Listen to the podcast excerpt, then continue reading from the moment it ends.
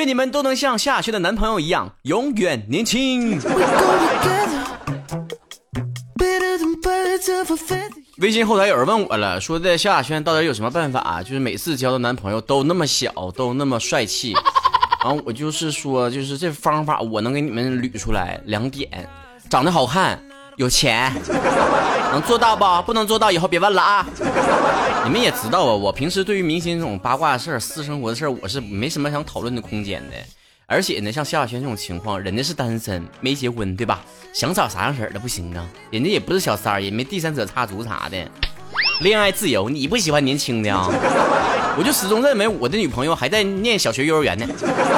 没事儿，哥哥有耐心等啊，慢慢的。微信后台主播曹晨，很多人留言啊，看看大伙说啥了。精神号说：曹哥，你经常在你的微博上晒嘟嘟，我都已经成为他的粉了。不过你养狗有什么秘诀吗？有。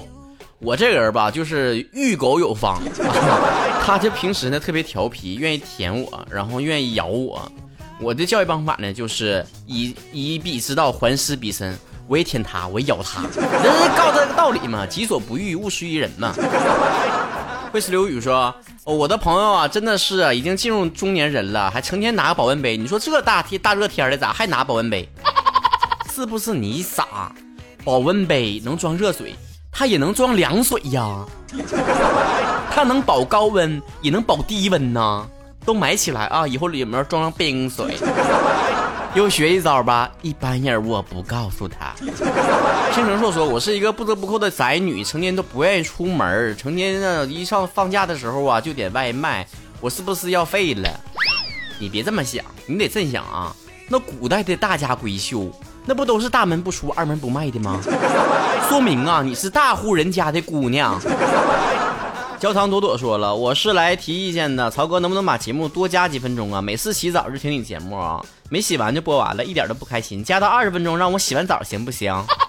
亲亲，我们这边还有一个很好的建议，希望你采纳。建议你下回洗澡快点儿，十几分钟冲吧冲吧就得了。一只桃说：“曹哥，现在也不知道怎么了，害怕未知的一切，害怕不在自己熟悉的范围之内的一切会未未呃未出现的事物，怕自己掌握不好，表现的太差，怎么能变得从容随性一点呢？害怕未知是人类天性哈，像那个有的人怕黑，就是因为不知道黑天里面有啥玩意儿出来啊，害怕死亡，是因为死亡也是未知的一种东西。”我的人生之剧啊，《士兵突击》里面这个队长呢，就曾经跟许三多说过一句话：“你怕鬼吗？”许三多说：“不怕。”是不是？那就奇了怪了，你害怕的东西跟鬼不都一样，是自己想象出来吓唬自己的吗？人最拎得清的一种过法呢，就是不为还没有发生的事情去担忧啊。当然，这种东西呢，就是改变起来很困难。建议多听我的节目，受曹哥熏染熏染啊，近朱者赤嘛。张天鹅说：“八八年的我，这是第二胎，坐月子不能看电看手机，就下载了可以听的，听了很多脱口秀。五一听了你的脱口秀，果断关注了，其他的都没听了。告诉你个真相，记得有个留言说花了四个小时听完你四年所有的节目，其实是骗你的，根本听不完。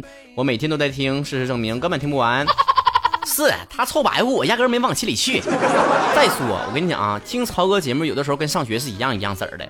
一学期的书，你可能花个一天的时间你就看完了，但是你为啥要上一年的学呢？那就是因为有些知识点你需要不断的参透和领悟。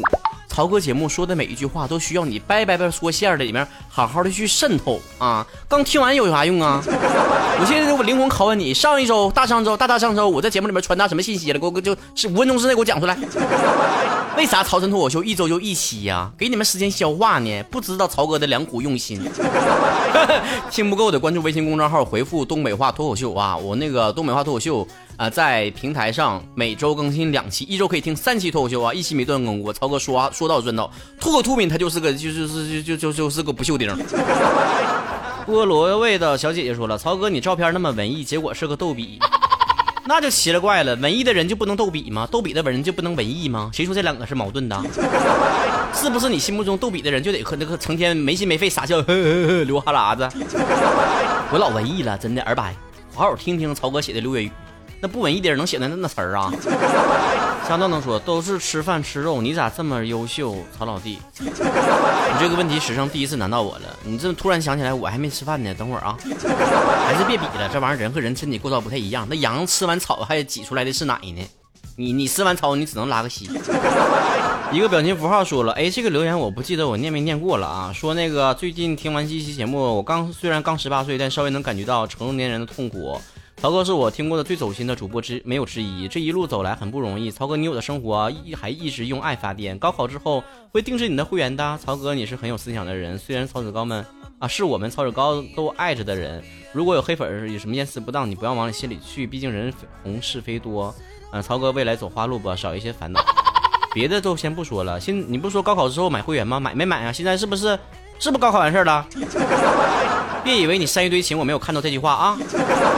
一个不愿意透露姓名的男子说了：“真心不希望曹哥找那些渣女。如果曹哥愿意和我在一起，我马上和我老婆离婚。”嗯？那你跟你老婆离婚吧？啊？然后我跟你老婆在一起。别闹，道德沦丧。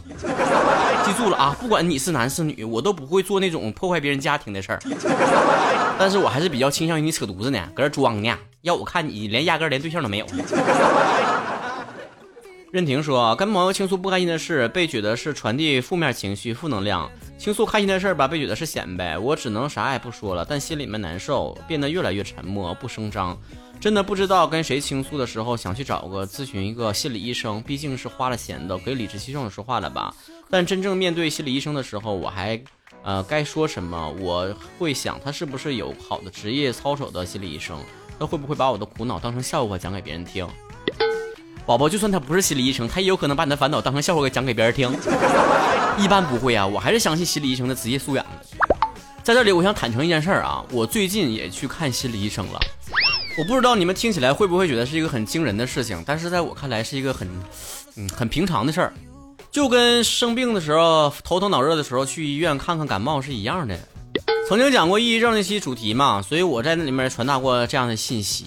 一开始吧，我是搁网上做那个测试题，然后第一次呢测完之后，结果是我有重度抑郁症，然后第二次呢我就有点害怕了，我回去再测一个吧。第二次测我一点毛病没有，第三次测呢又说我是轻度抑郁症，我回去拉配倒吧，我还是求救专业的心理医生吧。这搁网上测的我都死个来回了，然后最后诊断呢说我是有这个焦虑倾向，因为我是属于平时情绪的波动比较大，而且呢会。一直以来去思考同样的一个问题，一直纠结，一直纠结。当我反复去纠结同一个问题的时候，就加重了对这个问题的关注度。而你越去关注这个问题，你心里面对这个话题的敏感度就越高。同时，这个事情对我的伤害就会越来越大。而焦虑的人呢，可能就是因为平时想的太多，但做的太少了。其实隔十几年前、二十几年，我妈就说我这种性格人就容易钻牛角尖儿，说的是同一件事儿。而且我并不是第一次去看心理医生，我之前得到的信息跟这位医生说过的话有点相似的地方，就在于，当有一些情绪或者有一些行为还没有影响到你的生活和工作的时候，其实你可以忽略它，因为当你为一种情绪而感到焦虑的时候，可能这个情绪会产生更多的情绪。不管怎么说，我觉得看心理医生这个过程吧，不是像大家想象中那么困难和复杂，它是一个很轻松的状态，就像聊天一样，把自己内心的所有压抑在心里面那些情绪和东西都讲出来。我第一次跟心理医生说的时候，我感觉说到中间的时候开始狂哭，我，哭到后来我就哭完之后，我说：“哎，行了，大夫你也别说啥了，我我感觉我已我感觉我已经好了。”就是看出来一个人的倾诉啊，对于一个人情绪的改变是有多大的作用。有的朋友会很意外，说的你平时看起来挺乐乐天的一个人是吧？搁节目里面大道理不断，小道理还很多，挺碎的人，怎么能会去需要看到心理医生这种程度？其实就像我之前节目说的是，逗笑别人很容易，但逗笑自己很难。所以你解决自己的问题的时候，也是没有办法客观的去去评判，因为道理懂的时候，不见得会真正的应用到你生活当中。这也就是一个人再怎么伟大，再怎么厉害，他都需要朋友是一样的，没有人可以独立的在这个。这个生活里面想想透每一个问题，所以从这个角度来讲也好，或者是从生病了就得看医生这个角度也好，去看心理医生绝对不是一件丢脸的事儿。所以还是非常真诚的建议你，如果你真的觉得自己的心里面产生了什么样的问题，可以去寻求专业的心理医生的帮助。如果你觉得只是一些小情绪，还没有到那么严重的程度的话，你可以向朋友倾诉。像你讲的说说不好的事儿，别人觉得你是负能量；说好的事儿，有人显摆。我觉得这样的人根本就称不上是朋友。我判定一个朋友的原则，首要的就是看这人能不能交心。就像我可以对全世界所有人说关我屁事儿，但我绝对不会跟我朋友说关我屁事儿。就算他的真是个屁事儿，我也得好好闻一闻，去分析一下他是不是最近就是绿青菜吃少了。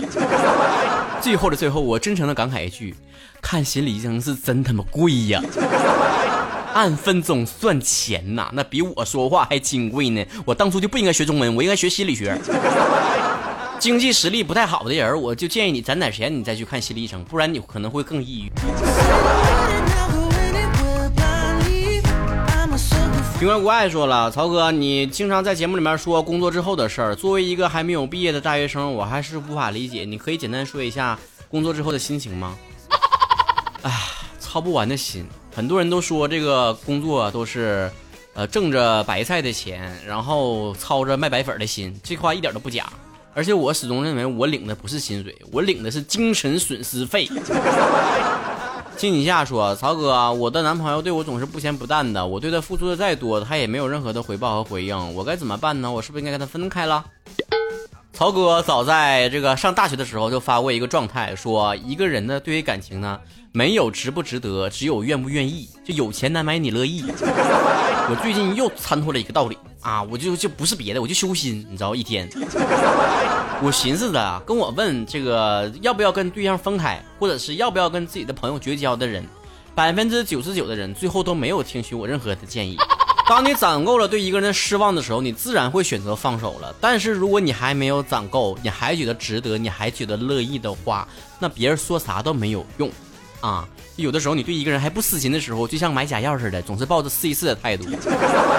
平板上说啊。啊，我最近在疯狂的迷恋穿越剧，哎呀，好希望有一个战雷，咔嚓一下砸我脑袋上，我就穿越了。孩子想穿越干啥？整那血腥、血的呼啦的，不用啊！教你个法，早上起来，你的闹钟定完之后吧，你就再定五分钟之后，你就眯把眼睛眯上，一下你就穿越两个小时之后了。决定 schedule 说，啊，像你这种胖胖子，曹哥容易找对象吗？你说女朋友图你啥？来来来来来，你现在就打飞机，你就来北京来来来，我看我不扇不死你！咋想不开呢，姑娘们？我告诉你啊，同样花一样的钱，干啥不挑哥这的？皮儿薄馅儿厚，说的就是我了。